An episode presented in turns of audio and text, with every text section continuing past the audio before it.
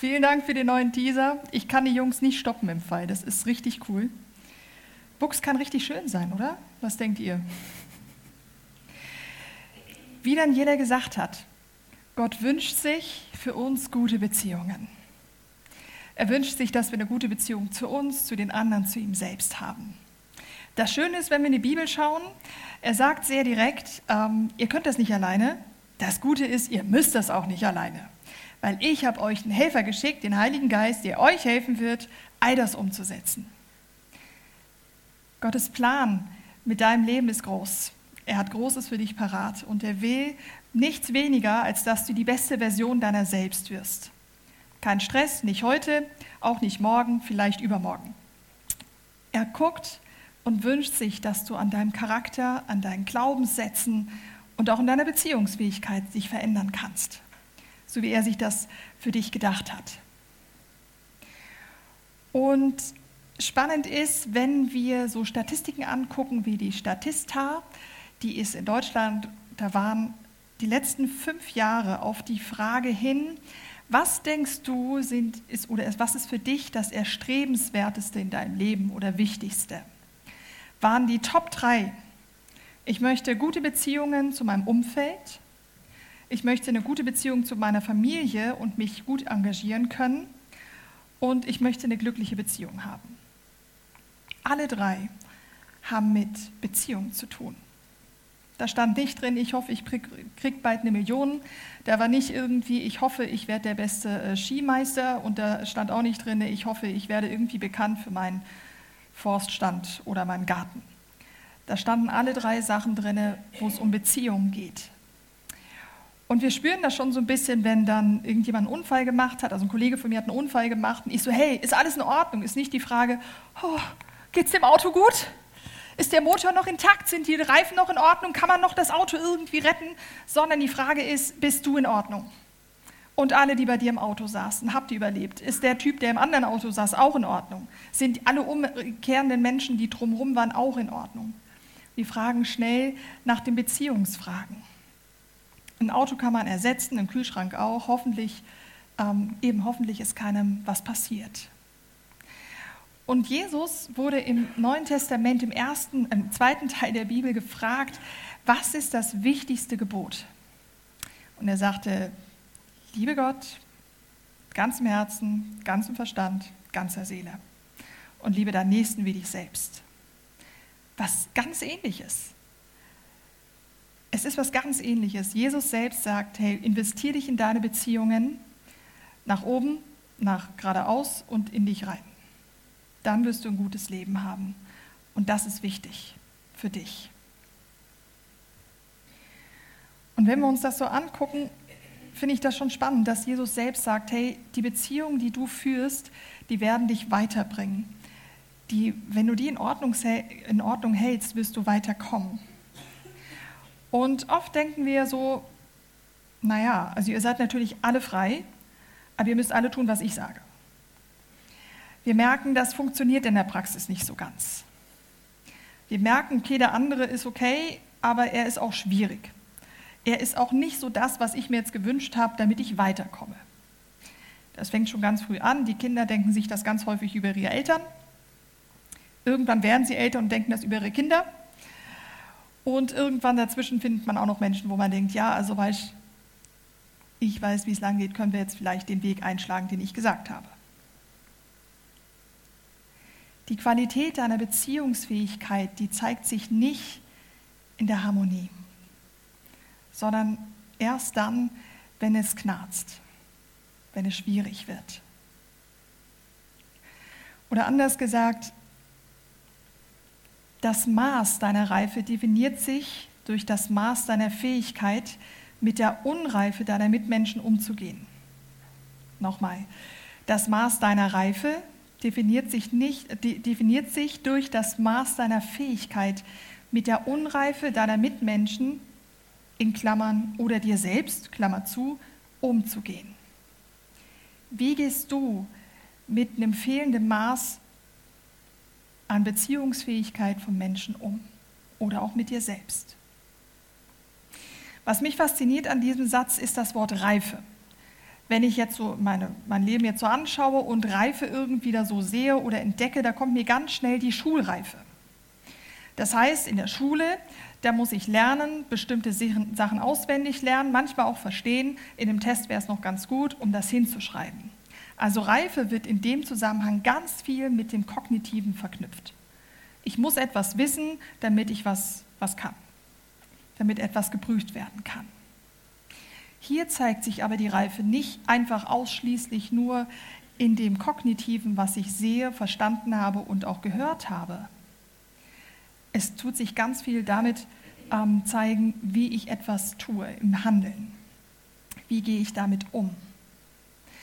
Wissen ist nicht schlecht, aber es geht ums Thema ähm, Tun heute. Wie funktioniert das? Eben, es zeigt sich am meisten in der Reibung, im Kontrast von Beziehungen. Spannend ist, so ein Streit, also ich sage dem Streit, der verändert sich ja so im Laufe des Lebens. Am Anfang, wenn ihr Geschwister hattet, so wie ich, dann weiß man relativ schnell, wie man das Geschwisterpärchen von 0 auf 180 kriegt innerhalb von 0,2 Sekunden.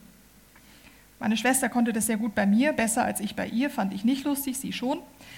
Man merkt recht schnell, okay, wir haben bestimmte Triggerpunkte, die jemand super schnell drücken kann und jemand anderes drumherum würde noch nicht mal sehen, was los war. Da reicht ein Blick, da reicht ein Geräusch, was man macht und es ist los. Später merkt man, okay, mit den Eltern versucht man das aus, merkt relativ schnell, ist nicht so lustig. Die sind irgendwie am längeren Hebel, macht nicht so viel Spaß, Schule auch nicht, irgendwie doof. Wenn du jetzt aber plötzlich Leute findest, also Freunde findest, mit denen du unterwegs bist, oder Menschen, die du gern hast und irgendwie, ne, und da ein Konflikt kommt oder ein Streitpunkt kommt, da merken wir schnell, boah, das macht was mit mir. Das ist nicht einfach so easy peasy, ich gehe da drüber und, ähm, oder es ist lustig, es ist überhaupt nicht lustig. Weder für die Person noch für, noch für dich selbst. Und die große Frage ist, wie, wie gehen wir genau mit diesem um oder warum ist das so? Warum soll das so sein? Wenn jetzt Streit kommt, dann gibt es ungefähr vier Strategien, wie wir damit umgehen können oder wie du oder ich damit umgehen können. Das erste ist umdrehen. Wenn ein Konflikt kommt, gehe ich. Und diesen ersten Fall, da denken wir, ey Leute, das ist eigentlich total blöd, weil Beziehung ist ja voll wichtig und kannst ja auch nicht immer machen. Kannst du nicht. Aber in der heutigen Zeit gibt es diese Cancel Culture mehr und mehr. Wenn du nicht meiner Meinung bist, dann cancel ich dich auf Facebook, Insta und TikTok. Und du brauchst auch gar nicht mehr bei mir zu Hause ankommen und schon gar nicht mich anrufen. Wenn du nicht meiner Meinung bist, dann sind wir auch nicht mehr Freunde. Wenn du nicht meiner Meinung bist, dann gehe ich auch nicht mehr in deine Gemeinde, weil die ist auch doof. Die Corona-Pandemie hat es relativ deutlich gezeigt. Plötzlich spaltet sich die Gesellschaft in Geimpfte und Nicht-Geimpfte und alle, die es sowieso besser wissen. Wir merken, da ist was zutiefst ähm, ja, schwierig. Wir wollen nicht dieses Ding haben. Wir wollen selber Recht haben und so. Das Problem ist bei dieser Cancel Culture, dass du ähm, Subkulturen schaffst und dich mit Menschen umgibst, die mehr oder weniger nur deine Meinung vertreten. Ist auch schön und einfach, wenn ich einfach dort bin und sage, hey, easy peasy, ist es schön mit dir ähm, unterwegs zu sein, du bist meiner Meinung, ich bin deiner Meinung, alles ist gut. Das Problem ist, es wird dich nicht weiterbringen. Eigentlich zeigen Statistiken, dass es dich eher in die Dummheit bringt. Es macht dich eigentlich eher blöd, weil du nicht kognitiv ähm, herausgefordert wirst. Das nächste, was es gibt, ist das Umgehen, Konflikte vermeiden. Man könnte auch sagen, Tretminen vermeiden. Also man guckt irgendwie, dass man das Thema umschifft oder irgendwie die Person umschifft. Wie war so dein letztes Weihnachten? in der Family oder letztes Familienfest. Kennt ihr sowas? Dass so bestimmte Themen da sind, auf keinen Fall ansprechen. Auf gar keinen Fall den Hans erklären irgendwie, wie das mit den Finanzen funktioniert bei ihm. Das kriegt er nämlich nicht so gut hin. Oder das politische Thema in Amerika. Auf keinen Fall. Wir müssen Dinge umschiffen. Wir haben einen Filmeabend gemacht zu dritt und einen Film auszusuchen zu dritt ist eine rechte Herausforderung. Ich persönlich finde schon zu zweit ist es eine Herausforderung. Drei war wirklich, wirklich schwierig. Bis wir uns endlich entschieden hatten, man muss dazu sagen, es war vor dem Essen, war kein guter Zeitpunkt, ähm, war es so, dass zwei für den einen Film waren und einer eben nicht. Und der, der gesagt hat, also der eben nicht so dafür war, sagte, hey, easy, guck den Film, ich bin vielleicht dabei, vielleicht auch nicht, ist völlig in Ordnung, macht einfach, ist, ist okay, ich habe Hunger, ich will jetzt essen, ich will einfach, dass es jetzt vorwärts geht. Und wir anderen beiden haben dann eben diesen Film geschaut, er war mehr oder weniger dabei oder auch nicht. Nach dem Film, die Stimmung war nicht besonders gut. Meinen Sie da, mein, mein zweiter Freund, mit dem ich den Film geschaut habe, boah, hätten wir nicht jetzt lieber doch den Film gucken wollen, den er vorgeschlagen hätte? Das wäre vielleicht viel besser gewesen. Die Stimmung wäre wahrscheinlich viel besser gewesen und alles wäre besser gewesen. Und der andere guckt ihn so an. Nein, ich habe ja gesagt, es ist voll in Ordnung, dass ihr den guckt. Alles easy peasy, ähm, hat überhaupt nichts mit euch zu tun, alles gut.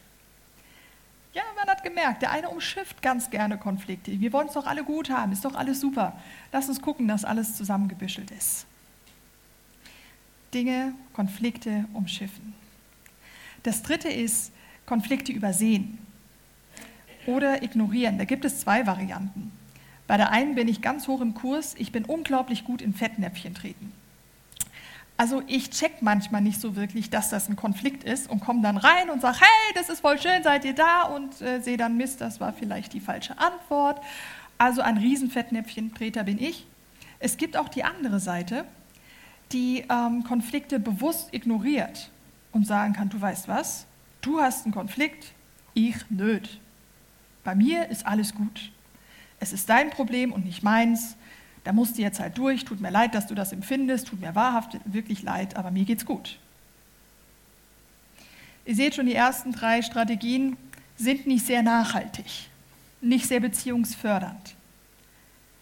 Die vierte und letzte denke ich, ist die, die Beziehungsförderung ja, qualitativ weiterbringen kann, ist das Angehen und, äh, von den Konflikten. Das heißt, gemeinsam eine Lösung zu finden.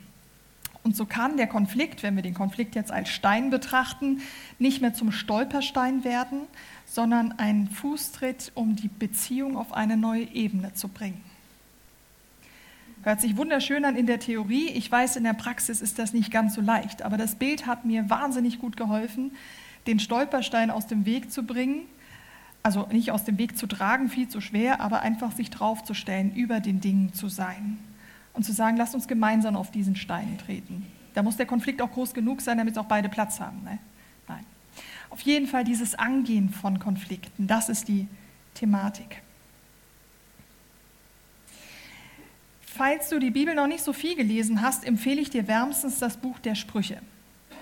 Ich liebe das Buch der Sprüche. Ich habe es als Teenie mehrmals hintereinander durchgelesen, weil das ist sehr praktisch morgens, wenn man sehr früh aufstehen muss, um die Schule zu kommen. Es ist nicht sehr zusammenhängend. Das ist richtig cool. Da hast du hier mal einen Vers über, über Finanzen, dann hast du plötzlich einen über Beziehungen, dann hast du plötzlich einen, wie du deinen Garten bewässerst, dann hast du einen, wie du dein Haus bauen sollst, dann hast du wieder was über. Es ist mega spannend. Du hast eigentlich viele unzusammenhängende Geschichten hintereinander, aber die Sprüche haben Hand und Fuß.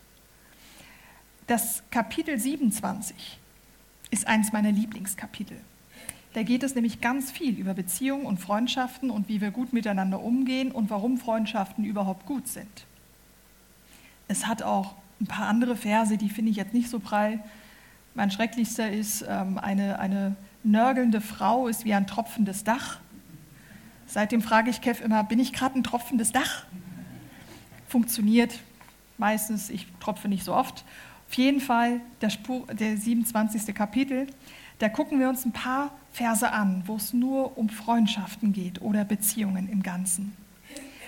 Da lesen wir zum Beispiel in Vers 4, Zorn und Wut sind so zerstörerisch wie ein reißender Strom. Gegen die Eifersucht aber verblassen sie beide. Zorn und Wut ich weiß nicht, ob du jemanden kennst, der zornig oder sogar jähzornig ist. Das explodiert wie ein Vulkan und plötzlich ist es wieder weg. Eifersucht ist ein bisschen anders. Kennst du Eifersucht oder Leute, die eifersüchtig sind? Zum Beispiel die Brüder von Josef oder die Rahel auf ihre Schwester Lea oder König Saul auf den David oder auch die Doro. Ich kannte das mit 18, habe ich das erste Mal Bekanntschaft gemacht mit der Eifersucht. Und das war eine recht äh, tricky Zeit. Also ich war im Ausland, habe da eine, eine, Band begleitet. Wir waren drei Helferinnen. Immer schwierig, drei, nein, Quatsch. Also wir waren drei Helferinnen und die eine, die hat mich total getriggert. Und ich war ultra eifersüchtig auf sie. Erstmal, bis ich gecheckt habe, was es überhaupt ist, warum ich eifersüchtig bin, hat es ein bisschen gedauert. Und es stellte sich heraus, dass sie alles das hatte, was ich haben wollte. Schwierig. Sie sah gut aus, fand ich.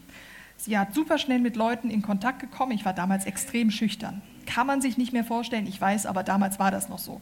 Sie konnte unglaublich schnell Sprachen. Wir waren in der Slowakei, das heißt, die hat innerhalb von ein paar Wochen Slowakisch gesprochen. Ich war froh, dass ich Englisch konnte, das war die Grundsprache. Und ähm, sie war einfach sehr schnell in der Auffassungsgabe, konnte super einparken, das konnte ich nicht, aber konnte ich danach.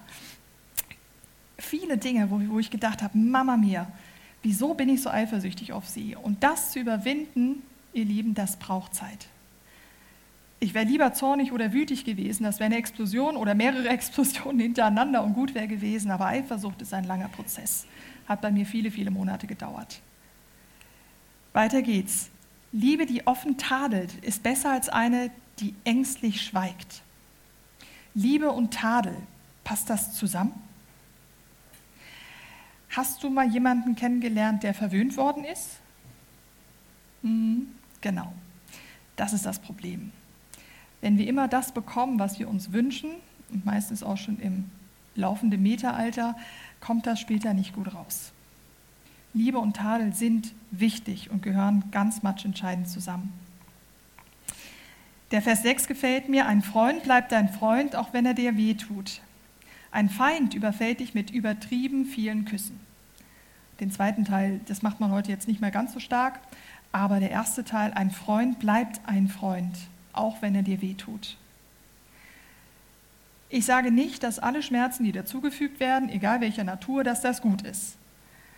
Aber überleg dir, wer es dir tut. Ein Freund mag dich, er will das Beste für dich. Ein Chirurg wird dir auch Schmerzen zufügen, danach geht es dir aber meistens besser.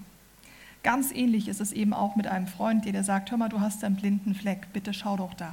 Oder sei nach, oder nachsichtig oder schau dir das an. Im ersten Moment super unangenehm, aber längerfristig eigentlich ganz gut. Uneigentlich auch. Vers 9. Der ehrliche Rat eines Freundes ist so angenehm wie Öl oder Weihrauch. Da geht es nicht um den Geruch. Da geht es eher darum, wie kostbar damals Öl und Weihrauch waren. Wenn ihr euch erinnert ans Neue Testament, wo Jesus äh, die Füße gewaschen bekommen hat oder gesalbt bekommen hat mit einem Nadelnöl von der Maria oder eine der Marias, dann wisst ihr, dieses Fläschchen, das war so kostbar wie eine Rente.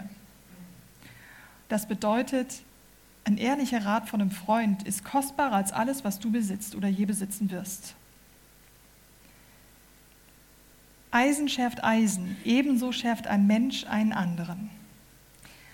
Damit die scharf werden, die Eisen, oder glatt werden, die Eisen, braucht es genau Unterschiedlichkeit. Wenn das alles glatt wäre, bräuchten wir uns nicht weiter reiben. Wir werden, unsere Charakter werden geschliffen mit dem anderen oder durch den anderen. Und das, der 19. ist mein Lieblingsvers. Im Wasser spiegelt sich dein Gesicht und durch die Menschen um dich herum erkennst du dich selbst. Also wir werden gespiegelt von unserem Umfeld und von unseren Freunden erst recht. Und das ist gut so, weil wir dann mehr und mehr sehen, wie wir eigentlich sind und aussehen. Ich bin jemand, der sehr schnell vergisst, was ich alles gut kann. Das ist ein ist eine Lücke in meinem Gehirn, das macht irgendwie so ein Loch und dann ist wieder alles weg. Und ich bin froh, habe ich Menschen, die immer wieder sagen, du Doro, also du hast das mal gelernt im Fall. Und da fällt es mir wieder ein, stimmt, ich habe das mal gelernt. Es ist gut, wenn wir Leute haben, die uns das sagen. Ich habe auch Freunde, die mir sagen, du Doro, hör mal, das war jetzt keine Glanzleistung von dir. Ich finde, da solltest du dich entschuldigen oder du solltest da einen anderen Weg einschlagen. Und das ist gut, dass es diese Menschen in meinem Leben gibt, weil sonst würde ich, glaube ich, planlos in der Gegend rumlaufen und wäre sicher nicht im Buchs gelandet. Die Bibel zeigt klar auf mit all diesen Versen, wie wichtig Unterschiedlichkeit ist und wie sehr sie gewollt ist. Jeder von uns, jeder hier im Raum und alle anderen draußen auch, sind Unikate. Das war eine Riesenaktion, als man vor vielen Jahren ähm, festgestellt hat, dass der Fingerabdruck einzigartig ist. Keiner gleicht dem anderen. War super in der Kriminalpolizei, aber das ist äh, grundsätzlich eine, eine super Sache zu wissen. Wir sind alles Einzelstücke. Dass wir nicht alle zusammenpassen, ist genauso gewollt. Die Bibel sagt aber auch ganz klar, es ist gut, dass du anders bist, aber schau, dass ihr gemeinsam einheitlich unterwegs seid. Cancelt die Cancel Culture und guckt vielmehr darauf, offen zu bleiben, zuzuhören, ähm, weich zu bleiben und auch auf den, auf den Helfer zu hören, der euch jeden Tag begleitet und mitgeht. Und auch wenn was in den Brunnen gefallen ist oder in die Hose gegangen ist, kein Problem, wechsel die Hose und weiter geht's. Geh auf die Person zu, wo es, weitergeht, wo es, äh, wo schwierig war. In der Gemeinde von Ephesus, da gab es ziemlich viel Clinch. Paulus hat ihnen geschrieben, das war der, der die Gemeinde mitgegründet hat. Und da gab es große Konflikte im Bereich Kultur. Die einen haben die anderen nicht verstanden, weil die was gemacht haben, was völlig komisch war. Als ich in die Schweiz gekommen bin, musste ich erst langsam lernen, dass man sich die Schuhe auszieht, bevor man ins Haus geht. War so eine Geschichte, oder? Genau, dass man nicht keinen Lärm macht während der Predigt. Wir merken ganz stark, Kulturunterschiede waren da ein Thema. Glaubenssätze waren ein Thema, wo gesagt haben, hey, aus meiner Kultur leite ich jetzt theologisch genau das ab. Und andere hat gesagt, auf gar keinen Fall, wenn du das machst, große Katastrophe, wir müssen es anders ableiten. Es gab viele, viele, viele Unterschiede. Und Paulus hat einen sehr langen Brief geschrieben und gesagt, bitte haltet Frieden und kommt in die Einheit zurück. Und er sagte was ganz Wichtiges, Einheit ist nicht Gleichheit. Es geht nicht darum, dass du genau die gleiche Denke hast und die gleiche Kultur hast und das gleiche Outfit hast und den gleichen Lebensrhythmus hast wie der andere. Es geht darum, in Einheit, in aller Unterschiedlichkeit immer wieder zurückzufinden. Zurückzufinden zu was? Wir haben es vorhin gehört. Jesus zum Zentrum. Wenn Jesus in der Mitte ist, ist alles gut. Wenn Jesus der Mittelpunkt ist unserer Beziehungen, oder in unserem Denken und wir wollen daraus gehen, ist alles gut. In der Gemeinde noch viel mehr. Und Paulus sagt, Leute, ich weiß, in der Umsetzung nicht so schwierig, aber verstehen ist schon recht einfach. Ihr sollt lieben, ihr sollt den Nächsten lieben, ihr sollt Gott lieben. Und ihr müsst das nicht alleine machen, der Helfer ist da, um euch zu helfen, deswegen heißt er Helfer. Deswegen ist er da. Ihr dürft und müsst nicht. Ich weiß nicht, wie es euch geht, wenn ihr streitet, wie ihr eine Streitkultur habt mit euren Freunden. Ich bin mit meinem Mann die gerade am rausfinden. Also wenn ich mal streite, ich meine, ich bin Pastorin, da macht man das nicht, aber falls ich mal streiten sollte, habe ich mir Folgendes überlegt. Wenn wir streiten, bin meistens ich derjenige, der geht, weil er sonst explodiert und ich explodiere nicht gerne. Da muss man noch mehr aufräumen hinterher als nötig. Und oft bin ich dann, nachdem der erste Ärger verflossen ist, da und sitze und denke mir, Gott, jetzt bin ich gespannt, wie du das Problem löst. Ich bin brutal ehrlich zu Gott und sage, ich finde es unfair, hast du gesehen? Ich finde es nicht in Ordnung. Und meistens sagt er, ja, du hast recht. Er ist dann wie ein Papa. Ja, ja, du hast recht. Ganz schlimm, ich weiß, ganz furchtbar. Ja, ja, ja, ja, ja. kriegst gleich einen Keks, alles ist gut. Und dann weiß ich doch tief drinne, wie ich eigentlich reagieren sollte. Aber ich weiß auch, die Hürde ist sehr, sehr groß. Sehr groß. Ich meine, wir sprechen hier von mindestens einem halben Meter, bis ich aus der Tür wieder draußen bin und was sagen muss. Das ist schon eine große Geschichte. Und oft, ihr Lieben, eigentlich immer, als ich dieses Gebet gesprochen habe, ich weiß, dass ich sollte, aber ich kann jetzt nicht. Aber ich weiß, dass du kannst und auch willst. Also hänge ich mich an dich ran. Ich bin gespannt, wie du das löst. Ich kann es nicht lösen. Oft kam irgendwie ein Weg. Entweder er kam auf mich zu oder ich kam auf ihn zu. Auf jeden Fall haben wir uns wieder in der Mitte getroffen bei Jesus. Und gesagt, okay, war nicht die Glanzleistung von uns beiden. Meistens war es ich, aber das ist eine andere Geschichte. Wir haben uns wieder gefunden. Gott liebt Ehrlichkeit. Alles, was jetzt hier drin steht in den Sprüchen, sind natürlich gute Dinge und man hat jetzt verstanden, alles klar, das ist positiv. Streit ist positiv, Menschen sind positiv, irgendwie muss ich auch den Stein als, als Treppe benutzen und nicht als Stolperstein, alles positiv. Die Umsetzung musst du nicht alleine machen. Irgendwann wirst du es vielleicht alleine schaffen und dann schneller. Ich hoffe das zumindest für mich, dass ich irgendwann schneller auf Kevin oder in dem Streit schon sagen kann, du hör mal, lohnt sich nicht, lass uns einen Kaffee trinken, es ist alles okay. Ich liebe dich, du liebst mich, lass uns weiterlaufen. Da sind wir noch nicht so ganz. Mit meiner Schwester klappt das schon besser. Wir teilen uns immer Schokopudding, wenn wir gestritten haben. Wir versuchen, Beziehung immer wieder auf das, auf das Zentrum zu bringen, zu Jesus selbst. Wir müssen es nicht alleine. Er hilft.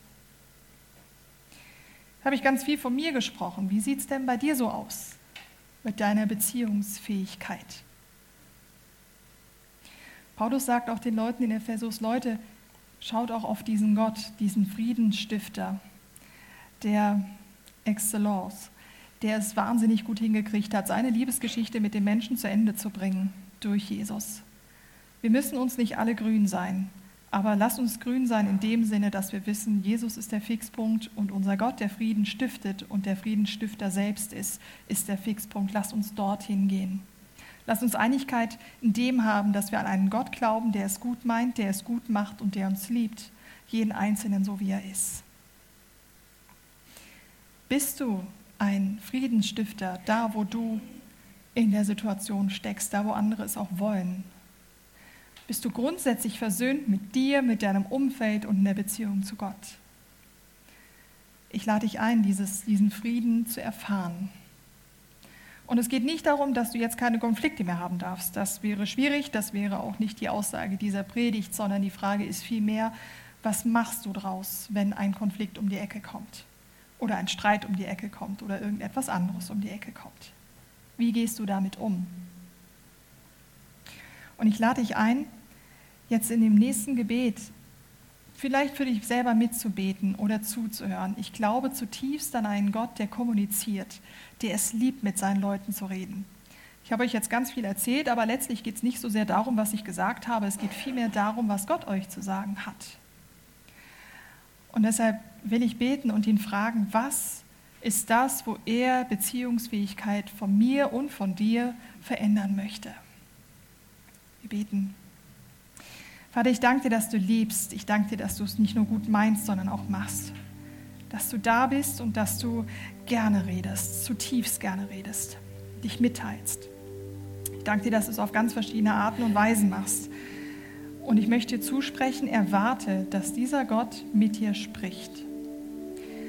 Du darfst auch wissen, dass dieser Gott das Beste für dich parat hat und der keine Sachen aufzeigen wird, die schwierig sind, um dir weh zu tun, sondern um dich weiterzubringen. Gott hat was für dich parat, ob jetzt hier oder da, wo du dann sein wirst. Jesus, was ist das, was du dir wünschst in meiner Beziehungsfähigkeit, in meinen Freundschaften, in meiner Familie, in meinem Freundeskreis, auf der Arbeit, im Verein, wenn ich im Bus sitze? Was wünschst du dir?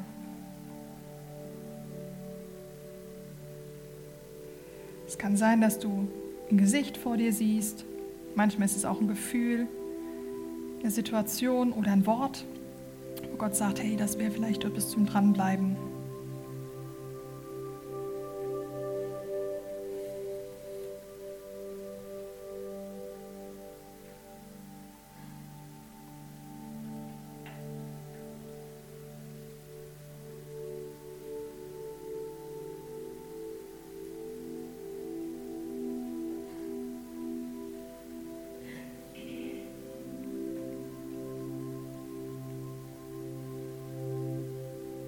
Gott schaut lächeln über dich. Sagt, ich weiß, es ist gut, ich bin da. Ich will dir helfen durch den Helfer. Dich weiterführen ins offene Land hinein. Schau nicht mehr zurück, sondern nach vorne. Auch dieser Blickwechsel passiert nicht super, super schnell, sondern braucht auch Zeit. Gott ist ein Gott des Prozesses. Er geht mit dir. Du hast dein ganzes Leben lang Zeit dafür. Und ich mache dir Mut, jetzt einen nächsten Schritt zu gehen und zu überlegen, was hat Gott zu dir gesagt oder aufgezeigt oder jemand gezeigt und das ganz konkret anzupacken. Vielleicht, dass du nächste Woche eine Person besuchst oder schreibst oder telefonierst, dass du vielleicht ein Wort, was du bekommen hast, mitnimmst und weiter bearbeitest mit Gott zusammen. Vielleicht heißt es auch Hilfe zu holen in der Beziehung. das ist gut, manchmal eine kontrollierte Sprengung vorzunehmen. Mach's konkret mit Gott ab. Was ist, was ist für dich dran? Was ist da?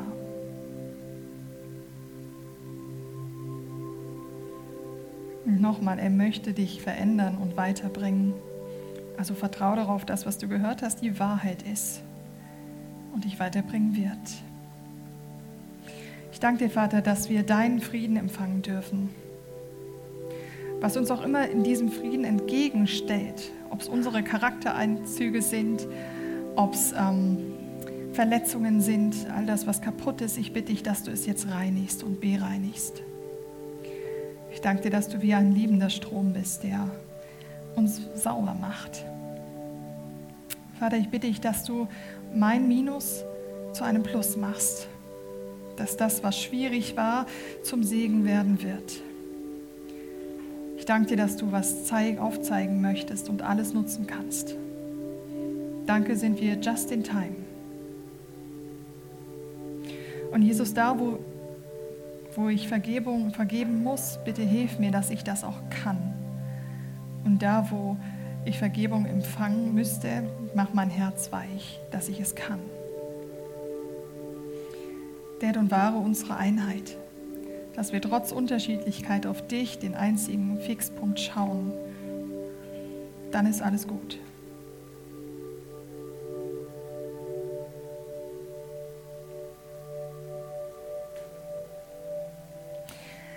Und wir Christen, wir feiern gern.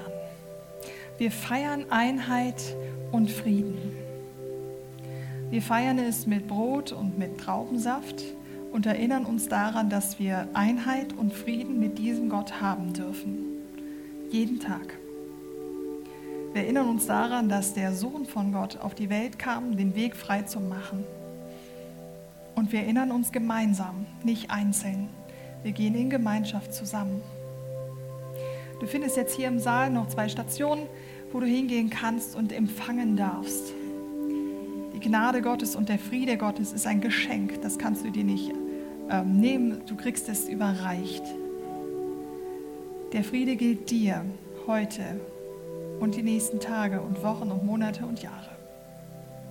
Wir erinnern uns daran immer wieder, bis Jesus wiederkommt. Und so lade ich euch ein, während die nächsten Liedern seht und schmecket, wie freundlich der Herr ist, was er dir Gutes getan hat für dich und dein ganzes Umfeld. Amen.